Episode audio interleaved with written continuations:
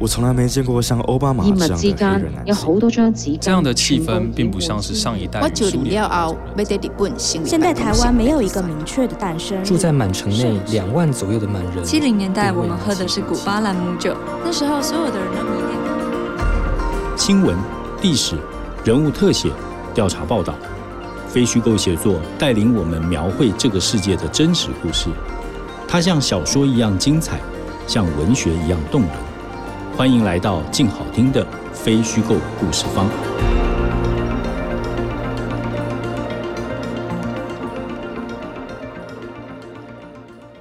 真实故事往往精彩如小说，动人如文学。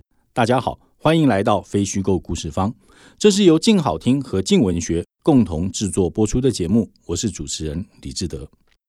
上一集我们谈了蒋中正，这一集我们要接着谈他的儿子。也是他政治上的继承人蒋经国。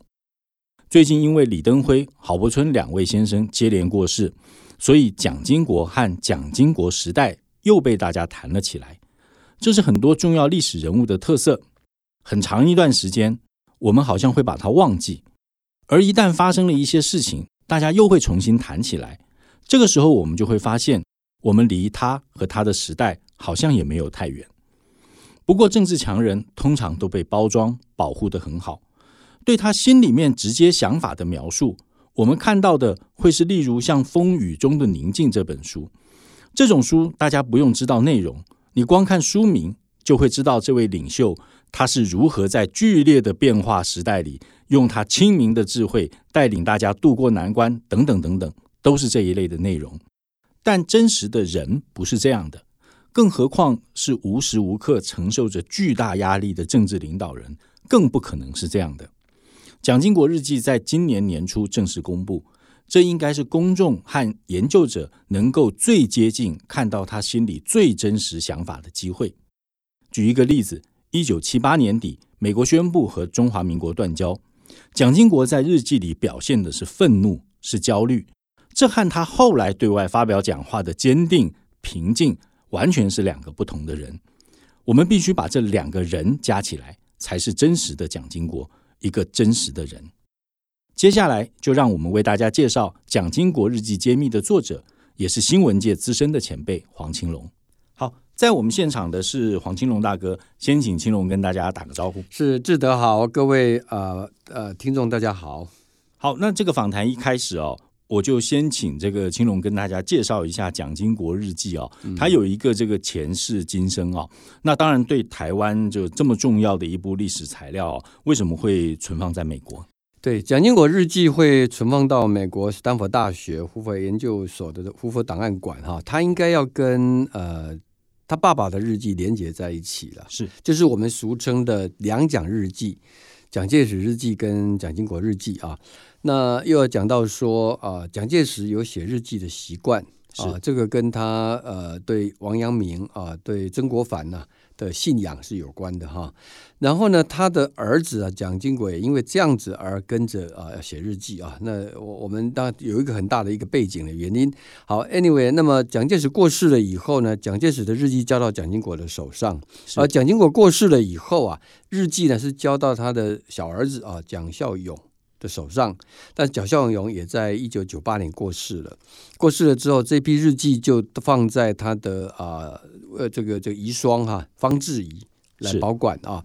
那方志怡本身哈、啊、是后来台湾在两千年之后政党轮替。那当时也有一股叫做去讲话是一个风潮啊，那他们家属大概会觉得说，这批日记哈很重要，但是呢，他们也不晓得該怎么办。刚好那个时候啊，斯坦福大学啊，他们胡佛档案馆有本来就放了很多中国近代史的重要人物的资料，那因缘际会啊，他们就呃做了一个建议，说把这批日记放到胡佛档案馆去啊。那他是用一种叫暂存哈。這一個，所以这个这个所有权不属于胡佛档案馆啊。是，那但时间蛮长的哈。我的了解是五十年的时间，哎，五十年的时间。那所以胡佛档案馆也也用了大量的预算，把日记重新做了这种啊现代的一些啊，包括扫描的处理啊，数位化，数位呃对，因为因为这个日记时间很长哈，又经过战乱了哈，有很多日记都已经需要重新，甚至是那个纸啊。纸质啊等等。而且你如果要开放的话，你也必须处理啊，因为原件呢是不能摸的，摸了之后那个纸哦都会都会整个会化掉。是啊，所以要它经过用新的材质去处理，还是这样子，所以放到了 Stanford 去，到国外去了。呃，在这里其实你也是一个历史记录啊，就是说你应该是在这个蒋经国日记向公众展示以后第一个看到的人。确实，哎，确实 很骄傲，也不也不是很凑巧哈。呃，它是今年的二月三号正式对外公布，但是它公布的要要开放的消息啊，早在去年的十一月已经开了媒体记者会，是跟大家讲说会在二月公告啊。那我因为之前我去看过蒋介石日记，看了好几次，所以我对那个环境是比较熟悉的，我也保持联络啊，所以后来就知道他们准准备在二月三号开放。那我是在。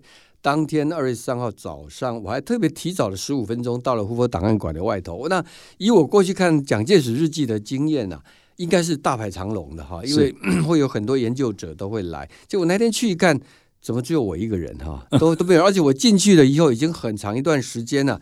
才有当地的这个人华人来过来看啊，是那原来是因为疫情的关系，因为我是一月二十八号离开台湾，那我们知道一月二十三号武汉已经封城了嘛哈，后来台湾超前部署，但那个时候美国还没什么疫情哈，那二月三号到了呃那个地方，我看了我大概待了一个礼拜的时间。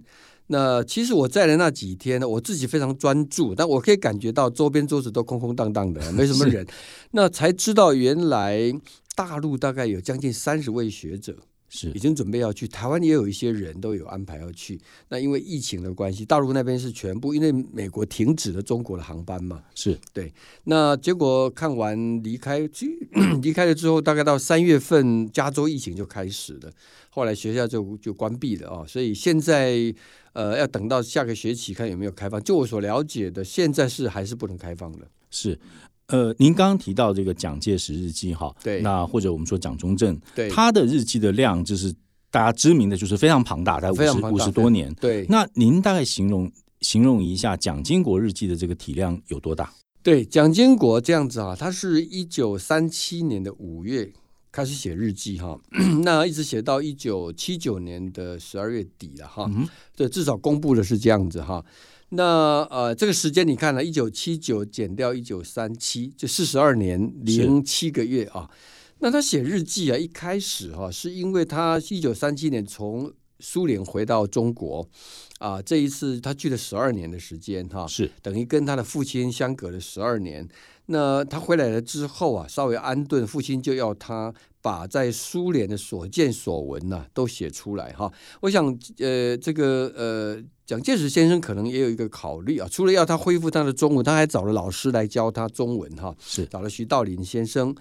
那一个原因也是因为哈，他不知道这个十二年在苏联呐，这个经历过共产党的共产制度下哈，这个他这个儿子的脑袋里头装了什么东西，是，所以他要他把在苏联的所见所闻通通记下来。后来就也出了一本书，但那个书啊，其实是出了两本。那个书有一本是一直到很后面才交给克莱恩哈才去发表的哈。是，那也因为这样子，所以他从那时候开始写日记。那他写日记啊，其实他的日记本。就是一个月一本，一个月一个月一本哈。那我看过老蒋啊，老蒋的日记那个页次还比较多，有时候一天写好几页啊。是蒋经国基本上很少超过一页的，嗯，很少超过一页哈。但是呢，你也等于说一个月一本，就一个月至少有三十天嘛哈。是那所以你去算算看，四十二年零七个月加起来差不多有五百本。是。等于五百本这样子的一种，我们讲的一般的这个呃日记的那个本子。我问细一点，就是说，如果我今天我申请去看，我要这个呃这个这个几年几月到几年几月的话，那你拿到的是个复制本。对，它是这样子哈，它 我刚讲，它会用年份是一个大的 file 夹，是。呃一个年份当中会有十二个月嘛哈，是。每一个月都有一个月的这样子啊。那再附带跟呃让听众朋友知道哈。他那个地方啊，如果他等到他的档案馆开放了以后啊，那么它是 for public，任何人都可以去申请了。是你不需要有特别说，你一定要呃，现在疫情当下当然不行哈，但疫情过了以后啊，你就拿给你的 ID，像我那时候去申请，我就用我中华民国的护照，是去那边办了一下，填一些资料啊，就 OK 了啊。那 OK 了之后，但是呢，进去了之后啊，他是要求呃，你不可以带相机。是呃，那手机也要放在你的置物柜啊，连笔都不让你带啊，他用他们提供的铅笔是铅笔啊，然后用他们专用的纸。黄色的纸哈来做记录，然后你每一次你你就说你可以一边看，比如说我今天我要看，假设了哈，我要看呃中立事件是。他记得中立事件是发生在一九七七七七年的十一月，你跟他讲我要看一九七七年的十一月啊十一月，那那个 file 夹就过来给你，啊你一次只能拿一个月的，懂？那你看一看之后再还给他啊这样子，然后你再再挑别别别月份，然后你就看完之后你觉得有什么重点你要抄，用铅笔自己抄下来。是是是，呃，不是您您刚刚提到这个就是调阅或者是去查阅的一个细细节啊，就是说，呃，在这个您发心动念去看这个这个蒋经国日记的时候，有没有一些您原来设定的目标？譬如说中立事件，或者是譬如上海打老虎，或者是什么样的事情？你你当时有想到呃去研究一些什么主题吗？那是有的哈，因为嗯，其实坦白说。呃，一开始我知道日记是只公布到一九七九年底哈，我还有点犹豫了哈。是，那以前看先讲一个哈，老蒋的日记哈，老蒋是国事，他的家事就是国事啊。是他日记写的大量的当当时的各种决策的什么人啊事啊这些的哈非常多。那我在还没有看蒋经国日记之前，有问过有参与到里头的家属啊，他们讲说蒋经国日记没有那么多的国家大事，是啊，而且有大量的是属于跟记家人的事情。或者是怎么样？我本来还有点犹豫哈，但是后来还是决定去。但决定去的话呢，因为时间有限，刚刚有跟大家讲，总共用月份来分有五百本日记啊。是，那你如果要从头看完，大概非要大半年才有可能哈。所以当然有限的时间，你必须挑你的重点啊。所以我一开始的确我设定了几个事件。用它做前后啊，一个就是刚讲到的像中立事件啊，因为是台湾政治运动非常重要的一件事；另外是美丽岛事件，另外就是呃断交，呃美国跟我们断交，然后另外是退出联合国，联合国我是那是一九七一年。那同时呢，我也关注到是刺蒋案啊，一九七零年在纽约的刺蒋案啊，你会想知道他作为当事人日记上有怎么记载啊？是。那另外呢，就是刘自然事件。在一九五七年的时候，哈，还有就是呃，张孝元兄弟跟张雅若这一个是一九四二年，就是非常有名的历史公案了。对，一个三月份他出生，八月份张雅若过世，所以一九四二年也会是一个我想看的。大概这些时间点我要先有，然后另外先把这个一些呃他们的一些事件的相关的著作或者背景啊，先做一个了解，可以做对照了。是，嗯，那呃，里面有没有让您特别印象深刻的？譬如说。当他当他这个日记公布了之后，其实呃完全打破了以前的猜测或者是公众印象的。呃，有一些应该说是印证，是印证的比较，比如说他跟宋美龄之间，跟他的继母哈之间的这种呃不和冲突哈。那这个我们过去在台湾民间也好，在新闻界也好，听闻非常的多，是。但日记上看出来之后是完全佐证哈，而且那个激烈的程度啊，可能还比之前大家所能了解的还要多很多。是，哎，所谓的孔宋呃祸我国害我家哈这样的字眼哈。都有哈，连这样的字都有，这字都有，而且甚至在那时候，宋美龄有个电报给蒋经国，甚至在影射你是卖国贼这样的话啊，是都都有。就是当时因为啊台美断交，那美国要求是非官方的关系，那么应该骂的是杨锡坤嘛？杨锡坤，但是安锡坤背后是谁嘛？哎，这个这这当然是蒋经国了哈。好，那就是我说 有些是印证的，比如说呃，他为什么挑选李登辉？是，那呃这一段的话呢，就会变成说，主要拿来他他怎么看林良港？是啊，这就一个一个情况。结果我在日记上的确很呃，一方面惊讶，一方面我发现到说其其来有致，哎，两个人评价完全不一样，完全不一样，完全不一样。他对林良港评价相对负面的多，对李登辉评价是正面的多哈。而且这个是在七零年代末的时候，七八七九。呃，从七二年到七八七零年代啊，那关键的一个决策时间，当然一九八四年的副总统的提名了哈。是啊，这一个，那当然最啊最感到惊讶的就是他的日记居然写到说张氏兄弟不是他的骨肉那一段，那段我非常的惊讶，非常的惊讶。对对，那我觉得里面哈，就是说，因为最近李登辉先生过世，所以刚才青龙也提到了这个李登辉这一段哈。对，那。在过去的这个大家谈政治哦，不管是这个正史还是拜官野史哈，就对于这个蒋经国为什么到后来选择李登辉作为接班人，对，那这个选择是暂时性的，还是这个呃，他就下了决心要传位给他？这件事情如果去看当年我们看那个国史馆对李登辉的访谈哈，其实李先生连他自己都不确定。对他自己都说没错不知道，然后他给的答案也比较有趣，就是说李登辉自己反而比较倾向认为，好像不是真的就要传我，是因为蒋经国没有想到他他活得比较短，哈，就就死得太早。那您自己看完蒋经国日记之后，你对这个问题的判断是什么？其实也差不多，哎，也差不多啊，就是说几个部分哈，我觉得蒋经国。呃，没办法知道说他第二任总统只做了四年就做不完，对他可能那个时候还认为他可以做完，做到一九九零哈，是呃八四到九零嘛哈。那你知道哈，尤其那种独裁的人哈，说到死的哈，他不会轻易去表露出来所谓的接班人的指定了哈。是这个是一个哈。那但是呢，你说李登辉这个呃，纯粹就是一个一个意外哈，也不全然。我的意思就是说，应该这样讲，比如说郝柏村先生，他一直都认为，呃，经国先生要的接班人是孙运璇哈。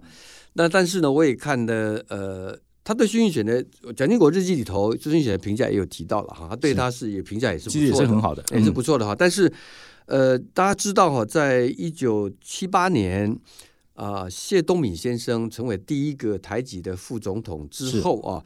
其实他的惯例已经形成了，那所以呢，一九八四年的这个副总统的人选就不可能是孙运璇。是那孙运璇，因为他是外省籍的，那既然孙运璇不会是副总统，那一旦发生到说八八年蒋经国过世的情况，孙运璇就不存在说他是一个接班人，是这个这个顺理成章的哈，这个因素排除掉。那排除掉，当然呃，还是要回到一个问题，就是说，那蒋经国对李登辉啊。那我觉得至少公平的讲哈，他是把李登辉很器重，是他非常器重。我们讲说，在他同辈的台籍的政治人物啊，那么呃是这个呃邱创焕、林洋港跟李登辉啊，这三个人我都在书上有做一个单独的一个篇章的介绍啊。那我尤其这一次我发现到一个更呃更有意思的是。呃，大家知道李登辉是一九七二年才进入政府工作嘛？啊，当这个政务委员哈。那结果发现他做了六年的政务委员，是。结果在一九七八年的四月，蒋经国的日记啊，他写到了说要派李登辉去接省主席，是啊。呃，一九七八年的四月哈，当时讲李登辉的身份是政务委员，是还没有当台北市长。是啊，所以后来当然，呃，后来的安排是李登辉去接台北市长，那呃，林安港从台北市长接台湾省主席啊，是这样子啊。那为什么有这个转折哈？主要就是谢东闵的关系是啊，因为七八年的时候，蒋经国找了谢东闵搭档嘛，蒋经国是谢东闵成为第一个，他从省主席来接副总统啊。那可能是过程中，蒋经国有把他的想法跟谢东闵商量。那现在我们大概确证的是，谢东闵有跟他提意见说，李登辉没有地方行政经验，是，所以呢，最好让他先在台北市历练啊，让林洋港过去啊。那这一段的话，但是这一段呢，我们讲的是说，这一段里头啊，会让你得到一个很鲜明的印象，就是蒋经国对李登辉的确青睐有加，是在七八年的时候，甚至就想要让他去接省主席。是啊，是一个这样的一个一个情况，这跟就等于跳了两三级，跳了两三级，直接直接过去啊。这是我想，这是从日记当中来做了一个啊一个新的一个印证了哈，一个印证啊。这是一个部分，第二个部分很重要，就是说 孙运璇哈，虽然他没有当上这个呃副总统，我们刚刚已经分析了不可能嘛哈，是。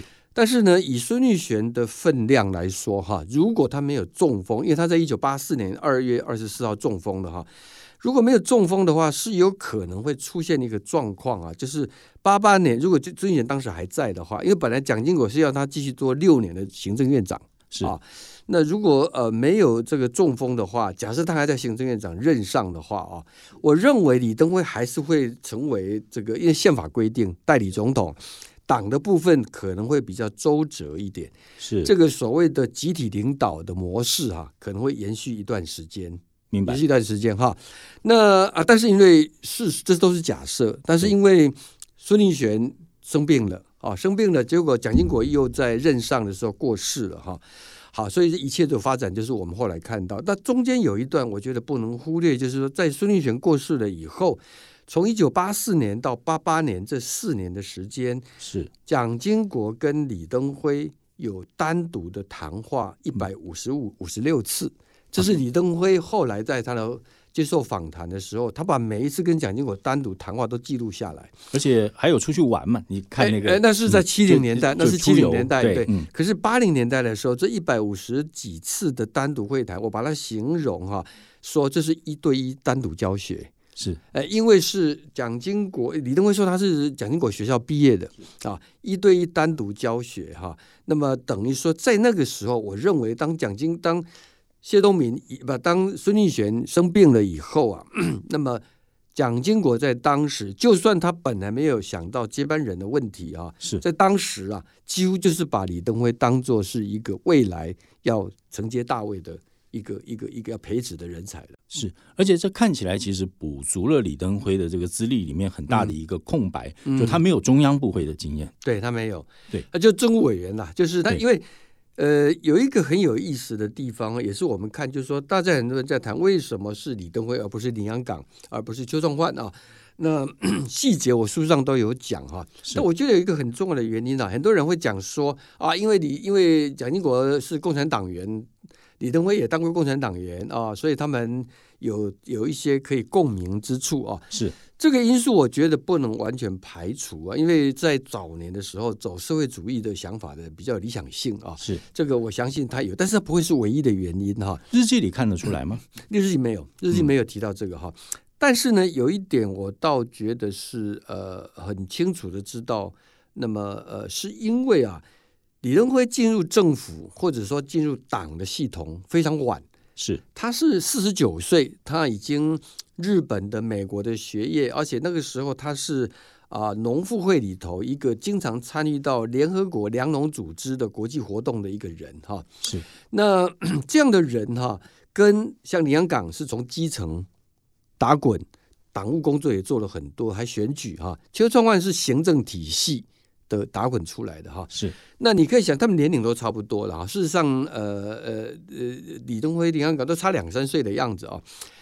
到了五十岁的时候，你会发现他们每一个人的特质、气质都不太一样，是不太一样。就是说，可能林安港、邱春焕这个在官务僚体系、在党务体系、在选举当中啊，已经是滚了一轮哈，老鸟，老鸟。那或者说在体制内，他熟练，同时也被框限的。是。而李登辉呢？李登辉是完全没有，而且基本上他在成为政务委员之前，根本不是党员。是啊，那。然后加上呢，他又是学农业科学的，有有英有美日的这样的背景啊，的留学的背景啊。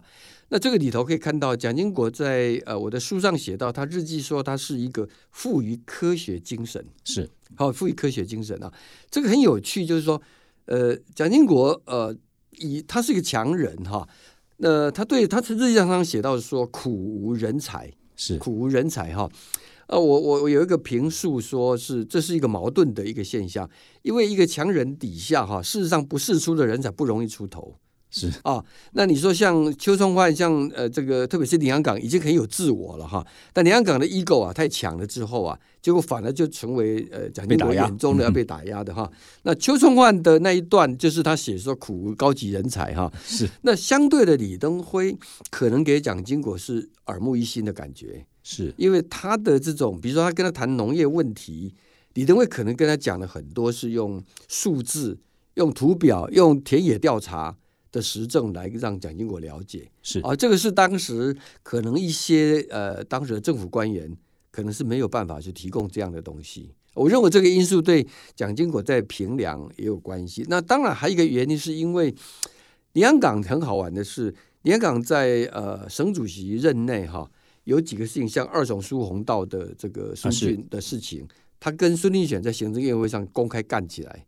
啊，为了新竹市嘉义市的升格，他也是先斩后奏啊。是，那这个都让蒋经国对他留下，当然还有说他沽名钓誉啊这一些的哈。是，可是李登辉他行政院长任内，他是解决了二手书红道的问题，是截弯取直，然后另外对离山的开垦。造成的这个等等这个情况，也是李登辉在行任内，所以这两件在林洋港手上都不能完成的事情，在李登辉手上才两三年就解决掉了哈。这个相信也会给这个啊蒋经国在思考这个人的人才，他所谓能做事的人才是有不同的评价。今天的听书时间，黄青龙要为我们朗读的是，在他读了蒋经国日记后，对他晚年在台湾推动政治改革的评价。听书时间，我倾向同意啊。蒋经国生前最后几年的改革啊，是不得已而为之的改变啊。蒋经国并不是一个改革者，他的改革是被迫的。但是呢，我们是不是因此就可以说啊，蒋经国对台湾的民主毫无贡献啊？这个我并不同意啊。理由是啊，第一个啊，蒋经国虽然是在情势所逼之下来做出改革。但也因为他晚年的宽容政策，让台湾的民主化能够在比较短的时间内完成，而且没有造成太多人伤亡，社会没有付出太大代价，这是蒋经国留给台湾的政治遗产。第二个呢，蒋经国啊，当年尽管是在压力啊之下被迫改革哈，但是他对国家的方向跟何谓国家利益啊，一直都非常的清晰而坚定啊。那第三个呢，我认为蒋经国应对美国的。策略哈是非常值得后人参考的哈。那呃，美国大家知道他是国民政府迁台的最大依靠，但蒋经国日记当中经常在怒责美国啊，记载很多，毫不掩饰他对美帝的厌恶啊。呃，而他有这样的个人的情绪，但是当碰到要决定跟美国之间的重大的决策的时候，他完全不会把情绪带到他的决策里头来。同时呢，他也知道说要。独立自强来摆脱对美国的依赖啊，所以像呃七九年啊跟美国断交了以后，蒋经国就知道要加强国防建设啊，这国防建设就是后来台湾九零年代的这个新的这个国军的实力的一个提升啊，这是一个呃可以说它是他谋国的远见的哈。那另外第四点，我认为蒋经国对中共的策略非常值得借鉴哈，因为蒋经国年轻的时候年少就去苏联啊，他对共产党的本质啊非常了解啊。那同时啊，他在啊七零年代末的时候，当啊中共对对对台湾展开凌厉的统战攻势啊，他的每一个步骤哈都是应对，包括三步政策。他当时讲了一段话，是说他是用因为。老共啊，用万变来应来对应我们的不变，因为我们不变，来逼死他必须用万变的方式啊，这是他他的一个对共产党的认识。我觉得他这样的认识啊，如果回到今天再来看的话，那么呃，反而有新的意义啊，呃。这个是一段哦，就是关于李登辉的部分。那另外一段，其实刚才这个青龙也提到了，就是这个宋孔家族的部分。哦，那那个民国史大家都讲这句话嘛，就是蒋家天下陈家党，宋家姐妹孔家财。那像这样的事情，其实时不时在台湾就会因为一个事情就被挑起来，譬如说圆山饭店这两天大家又在谈，然后就谈起这个所谓孔二小姐，就孔令伟。好，那呃，我们其实。都会因为这样的事情里面才会发现说，像这样的好像是民国史里面的人，其实离我们并没有太远。就是说，你你走到淡水河边，其实你就可以你就可以看到这样的东西。那我们可以看到的就是说，在。不管是蒋介石也好，蒋经国也好，在这两父子执政的时候，对，其实，在宋，在美国的这个宋美龄跟孔家哈，对台湾的政局，乃至于台湾的外交，特别是对美国的外交，其实都有很大的影响力。是的，跟这个牵制的力道，能不能谈一下从日记里面看到的这个部分？对，这个我觉得应该先讲一个大的背景啊，大家知道宋美龄蒋夫人女士啊，哈。蒋夫人宋美龄女士在啊抗战的时候到美国的这个演讲哈，国会的演讲，还有四处的寻访啊，那个可以说是她的人生的高峰。是，也就一个第一夫人来讲，也很少，不要说在中国的历史上啊，在各国都一样，都不容易的哈。是，但当然这样的事情不是她一个人去撑起来的，一定是有个系统。这个系统里面包括她的哥哥宋子文，是包括刚讲到的时候孔令凯的部分哈。嗯，孔祥熙，孔祥熙对，那很好玩，就是很多人会问说，那他照理讲应该是要跟宋家的后代比较亲呢？是为什么他是跟孔家的后代比较亲哈？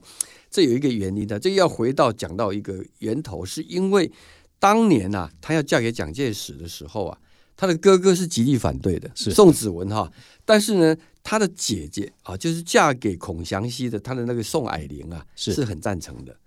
这是一个很重要的背景。那之后又后来有很多，因为在对美国的事情上面，宋美龄认为他有他的影响力。宋子文当时是外交部长兼驻美大使，是，所以这个难免会有这样的一个一个冲突。所以宋子文也因为这个关系，他跟蒋的关系并不好，跟蒋介石关系并不好啊。是好，那为什么跟金国之间哈的这种矛盾呢？哈？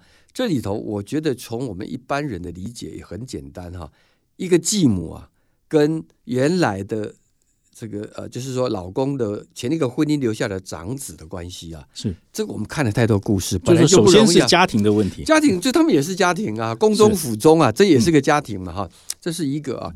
第二个是这里头的确有非常浓厚的权力斗争的问题了，是。这权力斗争可甚至包括到说。这个呃，孔令凯啊，从当年在上海的时候，蒋经国去执行打老虎，扬子公司、扬子公、扬子建业公司，因为他被美国的媒体、被当时的中央日报都揭发了哈，是。说他们是用特权哈，有有享有外汇，甚至把美国对中对中国的援助啊，都变成中饱私囊啊等等这些状况。那蒋经国要去打这个打这个，结果后来是宋美龄出面来阻止嘛，哈，是，所以那个时候两个人已经结下了一个一个一个一个怨恨的哈。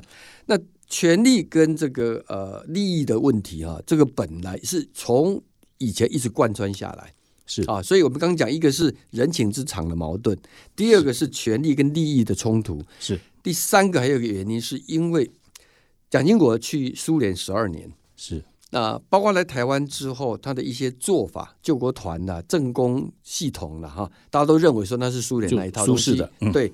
但是呢，宋美龄 她代表的是美国系统，是啊，刚好是家族里头一个是美国的系统，一个是苏联的系统，是啊。那中国近代史刚好是这两个部分来哈。那这个里头，甚至蒋经国日记都有写到说，他他认为孔宋对他的排斥，从他从苏联回来就开始了。他就这样写，我想是这是这个原因的哈。那呃，我日记里头其实呃是主要是把他中间好几段的这种啊，这个他们回来有些很有意思，是因为比如说有一段是在一九七五年的二月的时候，是孔令凯又从美国回来了哈，大概是他的阿姨叫他回来的，就是宋美龄叫他回来的。结果那一天，蒋经国去官邸看他爸爸。出来再看另外房间，碰到孔令凯，他就写到说：“哈，此人可恨的哈，但是呢，现在也没有什么作用了哈。大概意思就是说，因为爸爸已经那个他的，他那时候已经接行政院长了嘛，蒋经国啊等等啊。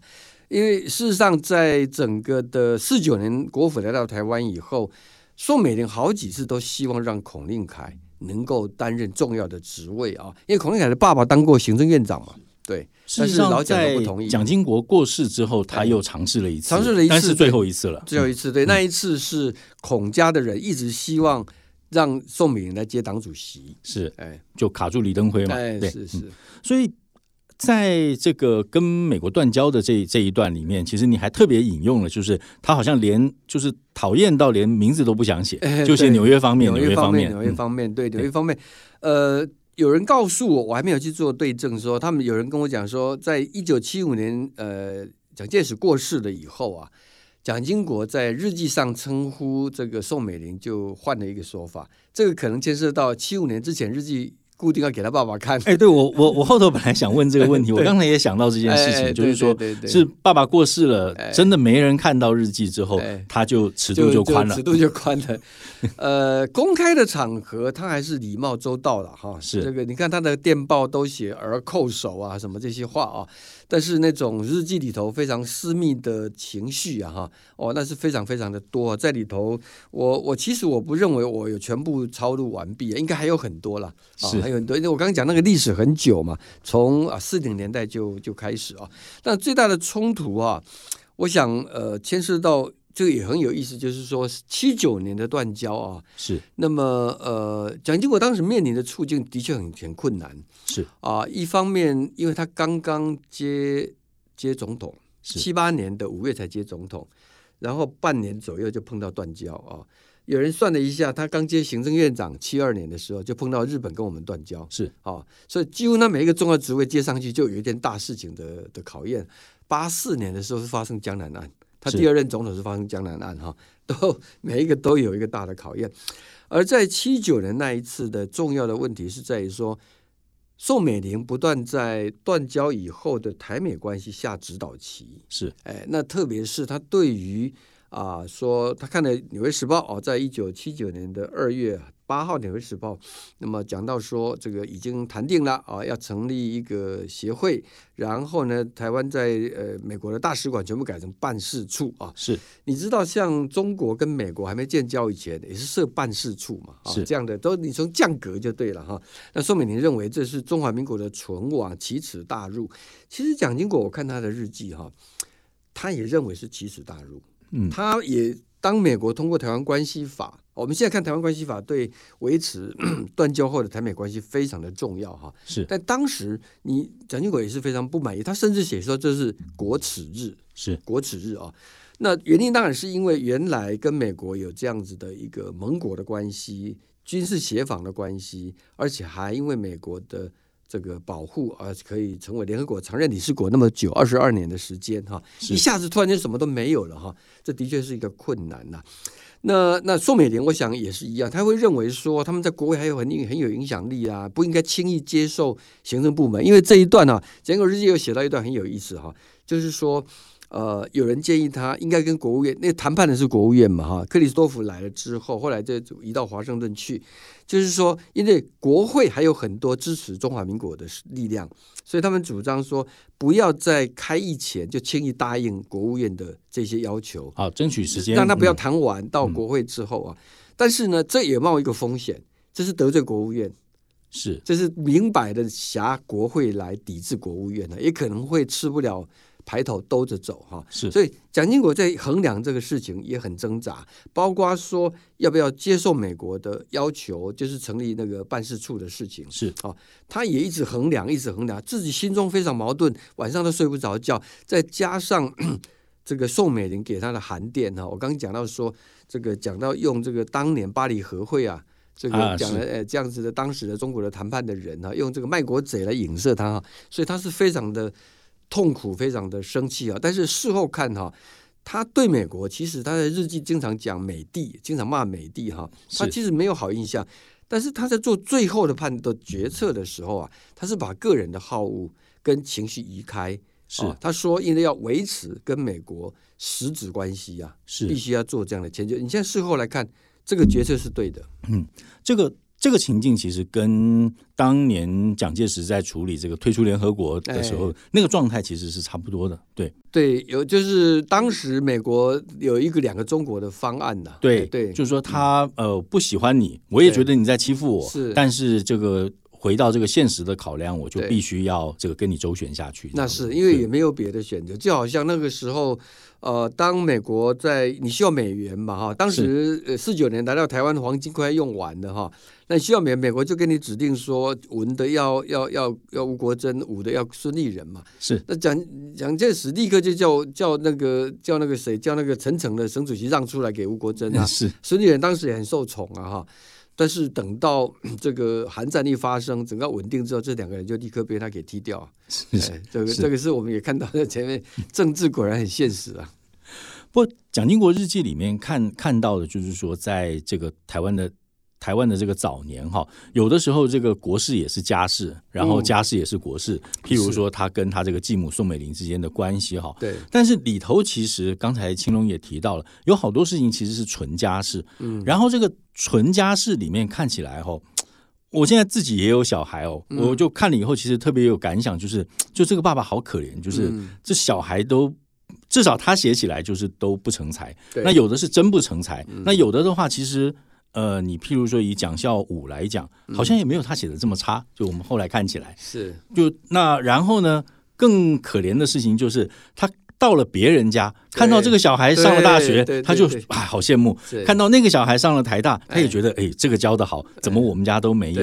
就说你可不可以就这个比较人性的部分看到，就是他的家世？我就是说我也是看到那，我有一章就写说恨铁不成钢哈。对，呃，其实就是一个课业，就是说学业、事业跟婚姻这三个小孩的，其实我们一般为人父母也都是这样子，为子女的。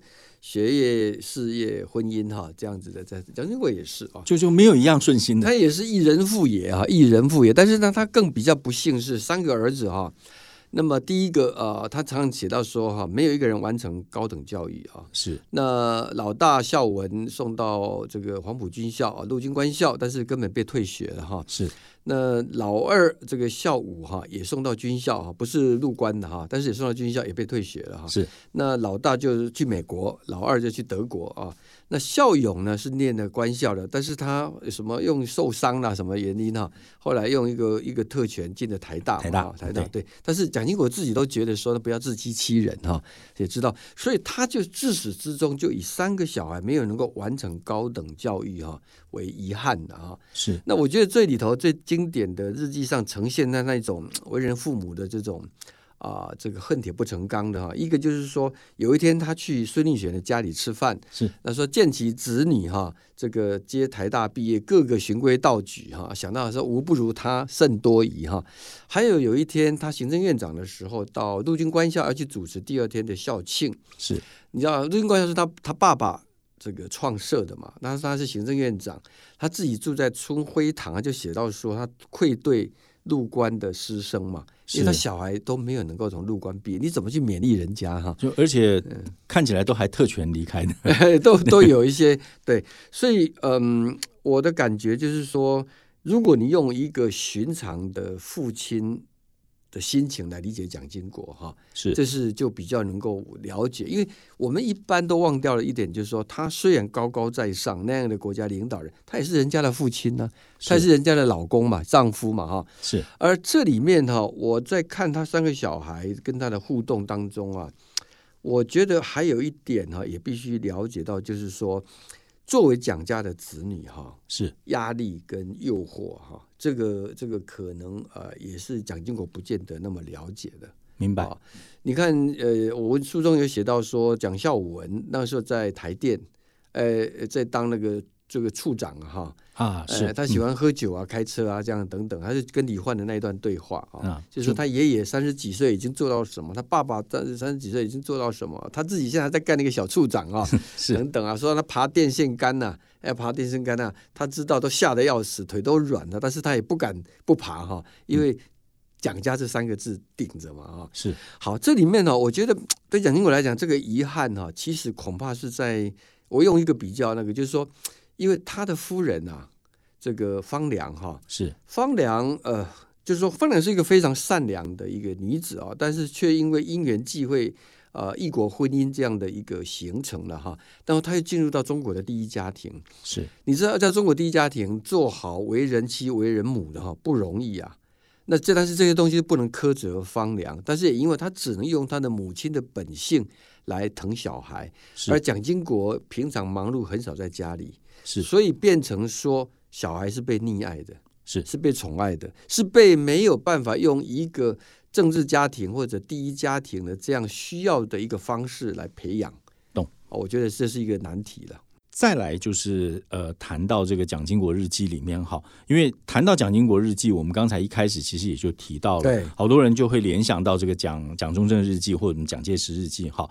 那这两本日记哈，我们在看的时候。呃，看别人在提到的时候，特别是这个蒋介石日记哈，很多人一定都会提到他那个里面有非常非常严厉的这个自我批评。是，那然后特别是譬如对自己欲望的节制，对对对，然后他就很露骨的写，譬如说看到一个女孩子，然后就好喜欢，然后甚至去嫖妓啊什么这种情节都有，然后完了以后他就把自己痛骂一顿。对，那你觉得在《蒋经国日记》里面，您刚才稍稍提到了一下，好像不太有这一类的情节哈？其实也也不是说没有哈，蒋经国也常常会写一些呃很有趣格言式的。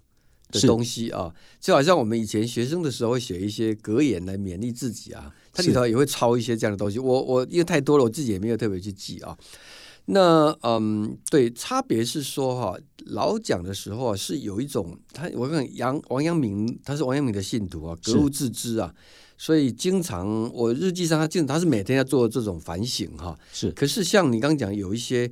呃，你提到说年轻的时候去嫖妓，睡觉之前觉得很后悔啊。可是他，可是第三天还是去啊。对对对，他还去，经常犯错很难改过嘛，哈。是，呃，但是他至少比较真诚的面对自己了，哈。是，我觉得蒋经国相对于他爸爸，哈，呃，有一个差别。我一直在想说，会不会是跟他早年啊负责情治工作有关系啊？是。这一个是在苏联的训练，比较深沉，比较深沉，比较复杂哈。我是认为他对人性的看法哈，跟父亲也许都有不一样。明白？因为你知道哈，他在做情治工作那么多年哈，台面上政治人物啊，从党国大佬到平辈的，到政敌什么这些，这些人平常在外面讲一套话，他老小讲他自己认为他完全知道他们的底细。懂？哎，我觉得这些东西对他在看人哈。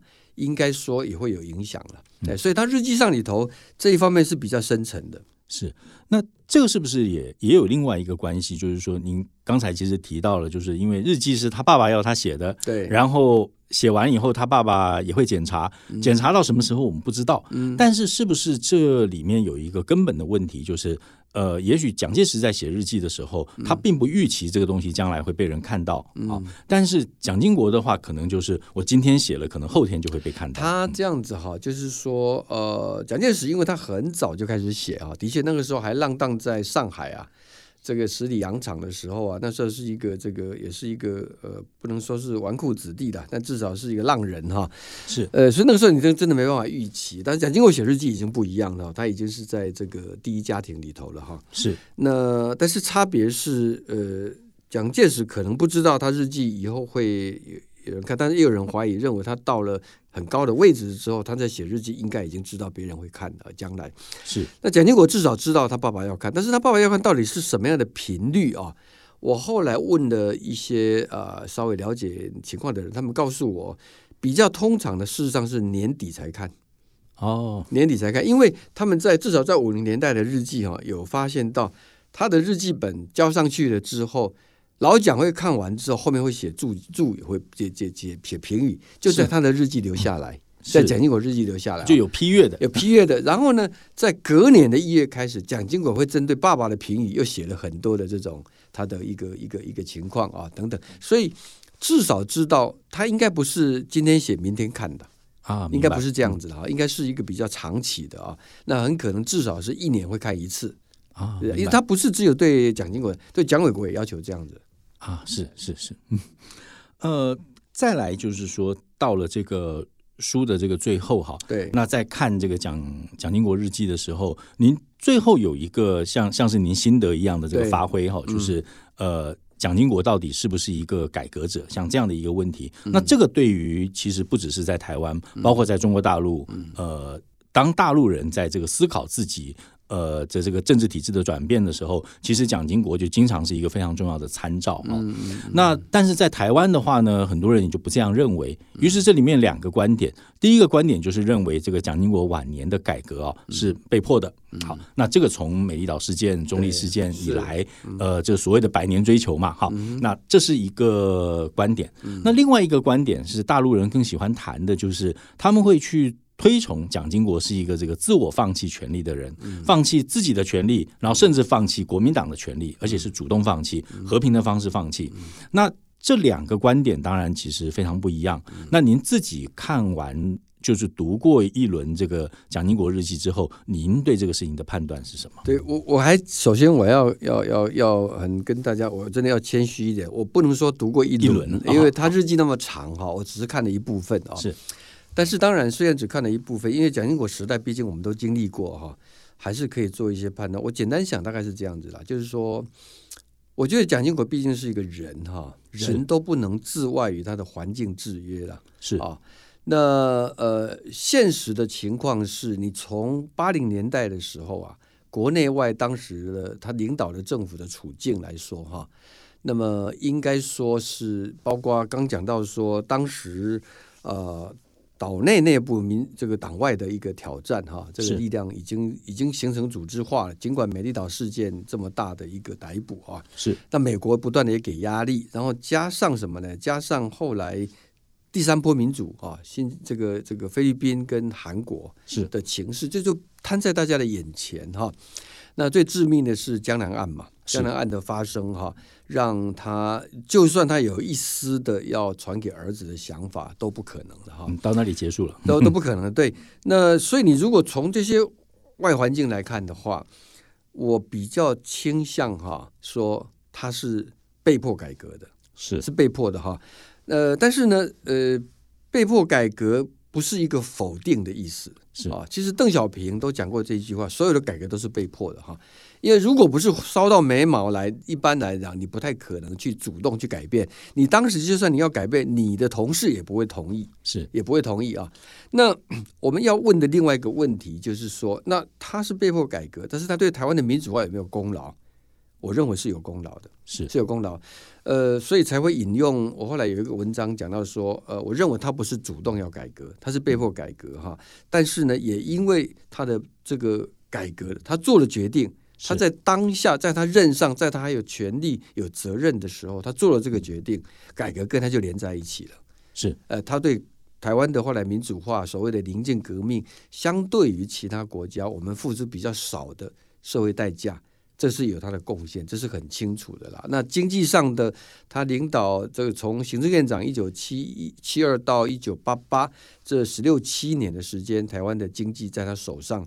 的一个成就哈，这个当然是毋庸置疑哈，是这个跟后来的民主改革都还是有关系的。是，我觉得是用这个角度来看蒋经国。嗯，这这个已经就接近了这个最后的总评了哈。嗯，那我就在这里提最后一个问题，就是说，总的来看啊，你认为这个蒋经国日记的公布，对于我们台湾人理解或是认识历史上的这个蒋总统啊，那呃，还有蒋总统的那一段历史，你认为最大的帮助跟意义是什么？我不晓得有没有到那么大的意义哈。我主要我先讲我写这个书的用法，我也跟很多人讲哈。那天发表会上我也说了哈，呃，这个不是一本蒋经国的传记，是传记是要写他每一个面相啊等等。我没有，我只是试图从他的日记当中来勾连出一些当年的历史的人事物跟今天的关联性啊，这是一个。所以他不是要对他歌功颂德，也不是要去诋毁否定啊。那呃，刚当然看了书了之后，也各种反应了哈。但是我主要的出发点就是说，试着，因为现在是一个民主化的时代哈，是。那么我们其实更可以用人的角度来衡量过去的领导人啊。那么我们都知道，像包括前不久刚过世的李登辉李前总统啊，是。呃，他们也是人哈。当他们面临到这一些呃挑战的时候，他是用什么方式来面对？这个就决定了他的作为领导人，曾经的领导人的历史地位了哈。是，那我我要强调说，他不是神嘛哈，所以呢，我们一般人受过足够的教育、有一定的年岁的人，也都可以设身一地来想，如果你在那个位置，你会做什么决策啊？是，这是我们民主时代，因为你已经不再被神权给迷惑啊，是，所以可以用这样子。那我总的来讲，我觉得蒋经国还是不容易啊，就是说。包括说他经历的那么大的一个风波还能够稳住啊，以及在尽管在像台美断交这么困难的时候，还有他对共产党的统战哈，他的坚定哈，这个东西都是影响到今天台湾的命运是非常的关键。那他但是当然这个过程中他有很多很多的痛苦，是他吃了几十年的安眠药，就是这个原因嘛。所以你一开始就提到他吃安眠药，对对对。那我觉得这样子，刚才这个。这个青龙不断的提到，就是说蒋经国是一个人，而不是一个神哈。是那这个事情最后让我想到，就是在这个二零一八年哈，二零一八年的十二月那一年是这个毛泽东诞辰一百五十年，一百五十对。然后当时就有人就会主张或者会倡议说，这个这个十二月二十六号毛泽东诞辰才是中国的圣诞节啊，就是要不要圣诞要过毛蛋？对对对。那我觉得在。两相对照起来，就是在海峡的两边哈，就是那边其实还有人在倡议这个毛泽东应该要要变成这个中国的圣诞节，但在这个海峡这一边的台湾哦，我们是坐在这边平心静气的谈蒋介石，谈这个蒋经国。那我觉得这个是某种程度是一种很难得的幸福了。呃，时间的关系，我们今天就先到这里。那那个谢谢青龙，哎，谢谢大家，谢谢。谢谢。感谢各位收听《非虚构故事方》这一集节目，由李志德、许月如企划制作，刘宝林录音后制。未来也请大家持续锁定由静好听与静文学共同制作播出的《非虚构故事方》。我们下次见。想听爱听，就在静好听。